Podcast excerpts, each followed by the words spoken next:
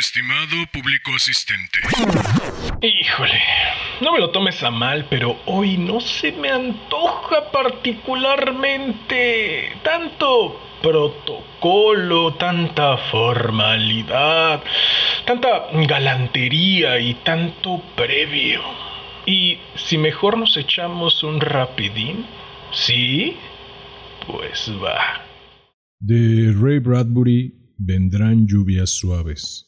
La voz del reloj cantó en la sala. Tic-tac, las siete, hora de levantarse, hora de levantarse, las siete, como si temiera que nadie se levantase.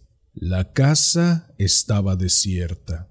El reloj continuó sonando, repitiendo y repitiendo llamadas en el vacío. Las siete y nueve, hora del desayuno, las siete y nueve. En la cocina, el horno del desayuno emitió un siseante suspiro, y de su tibio interior brotaron ocho tostadas perfectamente doradas, ocho huevos fritos, dieciséis lonjas de jamón, dos tazas de café y dos vasos de leche fresca.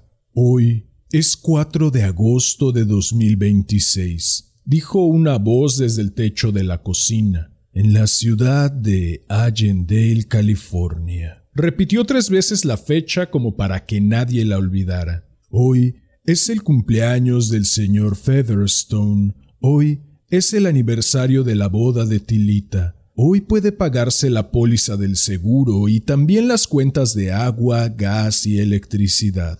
En algún sitio de las paredes sonó el clic de los relevadores y las cintas magnetofónicas se deslizaron bajo ojos eléctricos. Las ocho y uno. Tic-tac. Las ocho y uno. A la escuela, al trabajo. Rápido, rápido. Las ocho y uno. Pero las puertas no golpearon, las alfombras no recibieron las suaves pisadas de los tacones de goma.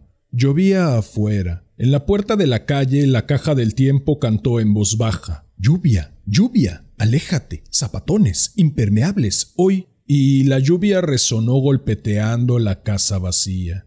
Afuera, el garage tocó unas campanillas, levantó la puerta y descubrió un coche con el motor en marcha. Después de una larga espera, la puerta descendió otra vez. A las ocho y media los huevos estaban resecos y las tostadas duras como piedras. Un brazo de aluminio los echó en el vertedero, donde un torbellino de agua caliente los arrastró a una garganta de metal que después de digerirlos los llevó al océano distante. Los platos sucios cayeron en una máquina de lavar y emergieron secos y relucientes. Las nueve y cuarto, cantó el reloj. La hora de la limpieza. De las guaridas de los muros salieron disparados los ratones mecánicos. Las habitaciones se poblaron de animalitos de limpieza, todos goma y metal. Tropezaron con las sillas moviendo en círculos los abigotados patines, frotando las alfombras y aspirando delicadamente el polvo oculto. Luego, como invasores misteriosos, volvieron de sopetón a las cuevas. Los rosados ojos eléctricos se apagaron. La casa estaba limpia. Las diez. El sol asomó por detrás de la lluvia. La casa se alzaba en una ciudad de escombros y cenizas. Era la única que quedaba en pie, de noche, la ciudad en ruinas emitía un resplandor radioactivo que podía verse desde kilómetros a la redonda. Las diez y cuarto. Los surtidores del jardín giraron en fuentes doradas llenando el aire de la mañana con rocíos de luz. El agua golpeó las ventanas de vidrio y descendió por las paredes carbonizadas del oeste, donde un fuego había quitado la pintura blanca. La fachada del oeste era negra salvo en cinco sitios. Aquí la silueta pintada de blanco de un hombre que regaba el césped.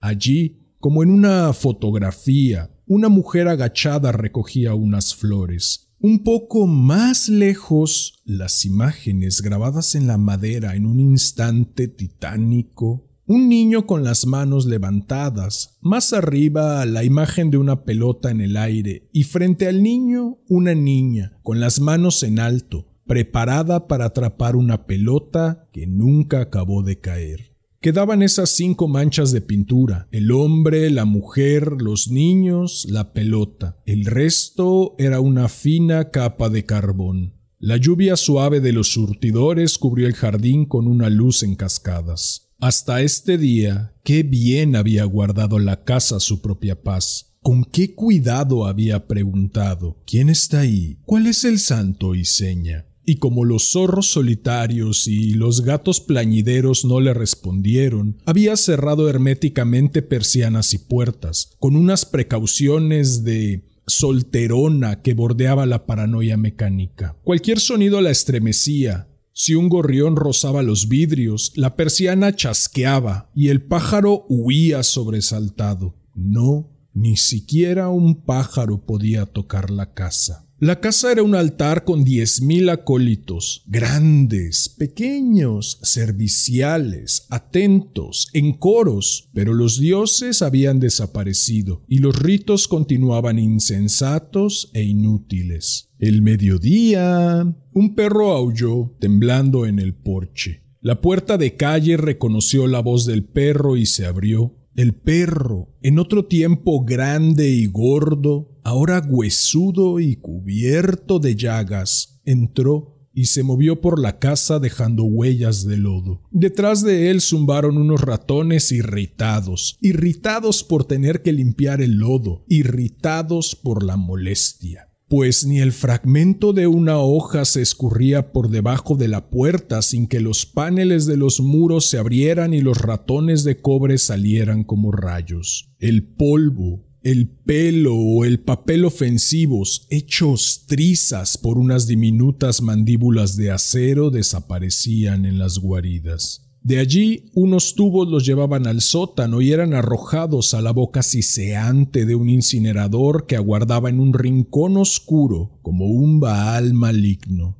El perro corrió escaleras arriba y aulló histéricamente ante todas las puertas, hasta que al fin comprendió, como ya comprendía la casa, que allí no había más que silencio. Olfateó el aire y arañó la puerta de la cocina, Detrás de la puerta, el horno preparaba unos pancakes que llenaban la casa con un aroma de jarabe de arce. El perro, tendido ante la puerta, olfateaba con los ojos encendidos y el hocico espumoso. De pronto, echó a correr locamente en círculos, mordiéndose la cola y cayó muerto. Durante una hora estuvo tendido en la sala. Las dos, cantó una voz. Los regimientos de ratones advirtieron al fin el olor casi imperceptible de la descomposición y salieron murmurando suavemente como hojas grises arrastradas por un viento eléctrico. Las dos y cuarto, el perro había desaparecido. En el sótano, el incinerador se iluminó de pronto y un remolino de chispas subió por la chimenea.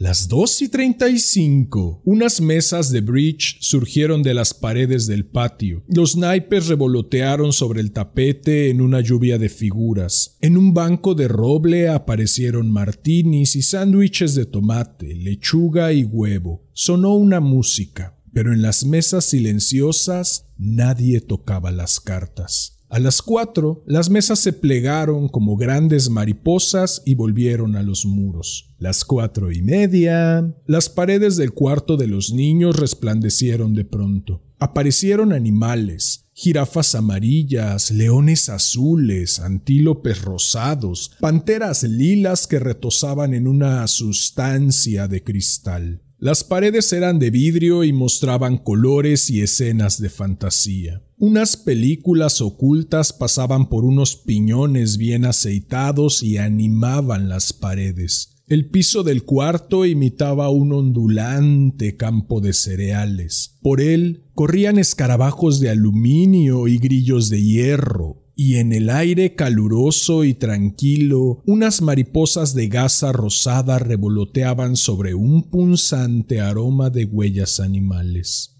Había un zumbido como de abejas amarillas dentro de fuelles oscuros y el perezoso ronroneo de un león. Y había un galope de ocapis y el murmullo de una fresca lluvia selvática que caía, como otros casos, sobre el pasto almidonado por el viento. De pronto las paredes se disolvieron en llanuras de hierbas abrasadas, kilómetro tras kilómetro y en un cielo interminable y cálido. Los animales se retiraron a las malezas y los manantiales. Era la hora de los niños. Las cinco, la bañera se llenó de agua clara y caliente. Las seis, las siete, las ocho, los platos aparecieron y desaparecieron, como manipulados por un mago, y en la biblioteca se oyó un clic. En la mesita de metal frente al hogar donde ardía animadamente el fuego, brotó un cigarro humeante,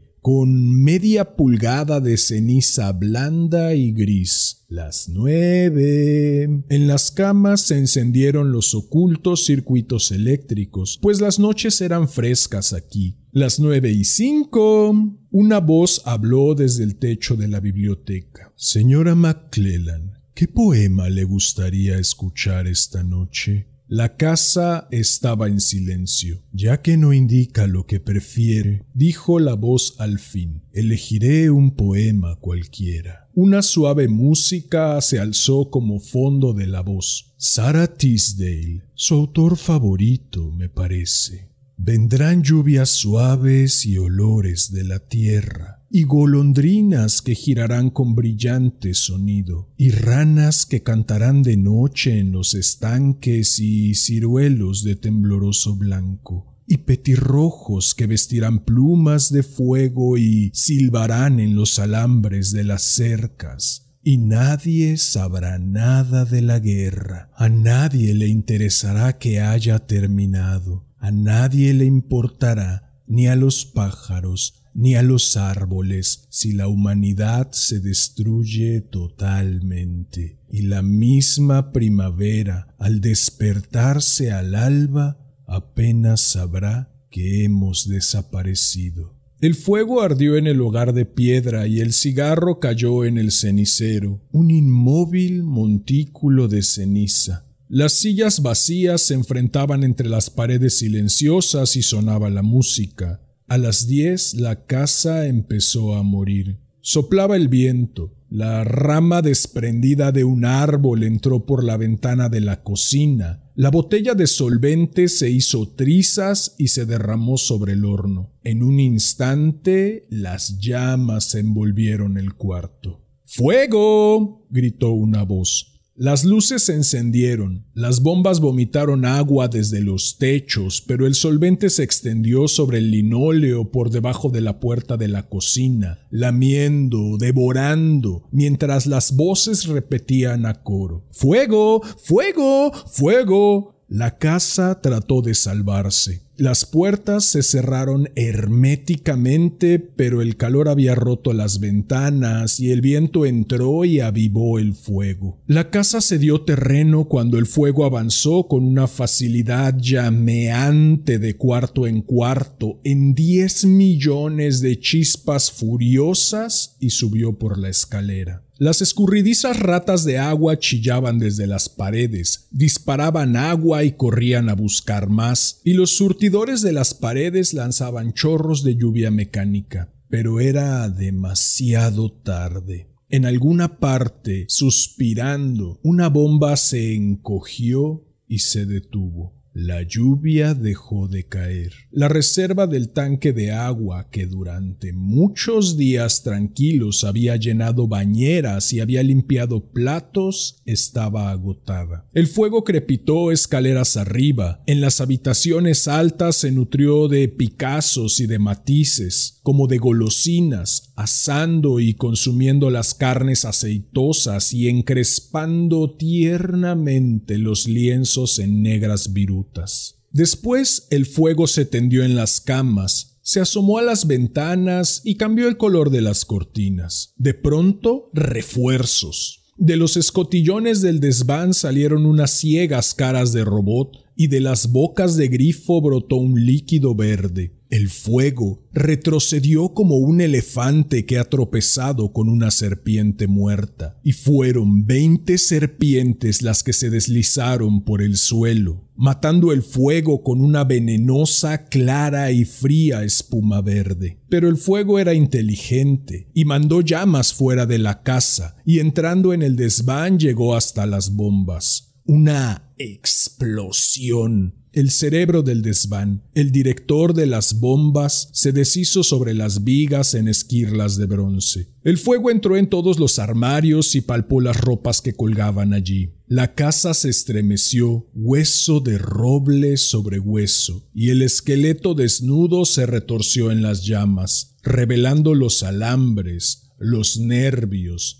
como si un cirujano hubiera arrancado la piel para que las venas y los capilares rojos se estremecieran en el aire abrasador. ¡Socorro! ¡Socorro! ¡Fuego! ¡Corred! ¡Corred! El calor rompió los espejos como hielos invernales tempranos y quebradizos, y las voces gimieron ¡Fuego! ¡Fuego! ¡Corred! ¡Corred! como una trágica canción infantil. Una docena de voces, altas y bajas, como voces de niños que agonizaban en un bosque, solos, solos y las voces fueron apagándose mientras las envolturas de los alambres estallaban como castañas calientes. Una, dos, tres, cuatro, cinco voces murieron. En el cuarto de los niños ardió la selva, los leones azules rugieron, las jirafas moradas escaparon dando saltos, las panteras corrieron en círculos, cambiando de color y diez millones de animales huyeron ante el fuego y desaparecieron en un lejano río humeante. Murieron otras diez voces, y en el último instante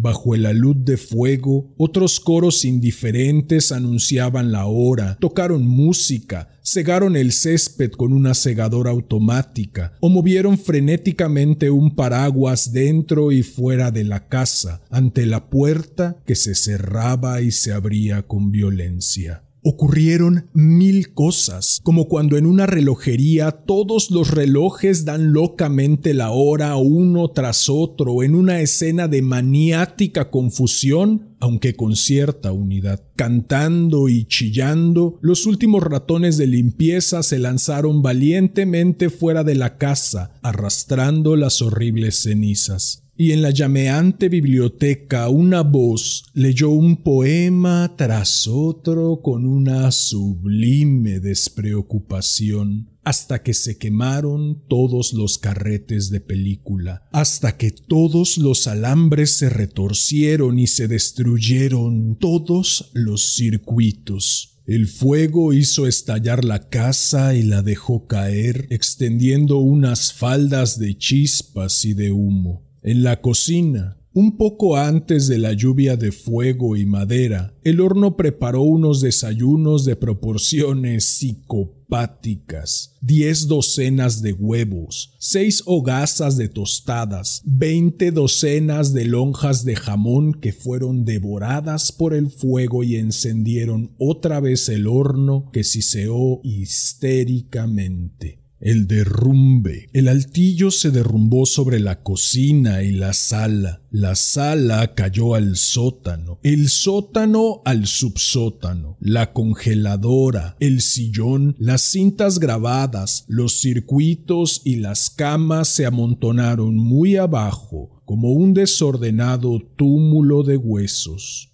Humo y silencio. Una gran cantidad de humo.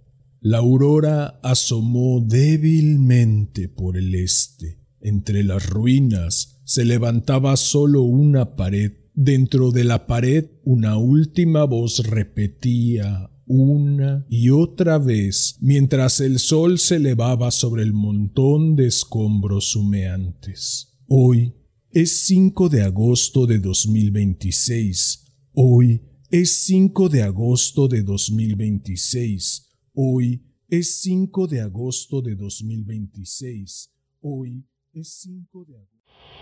¿Qué tal? Nada mal, ¿no? ¿Qué dices? ¿Te espero el próximo jueves para otro rapidín?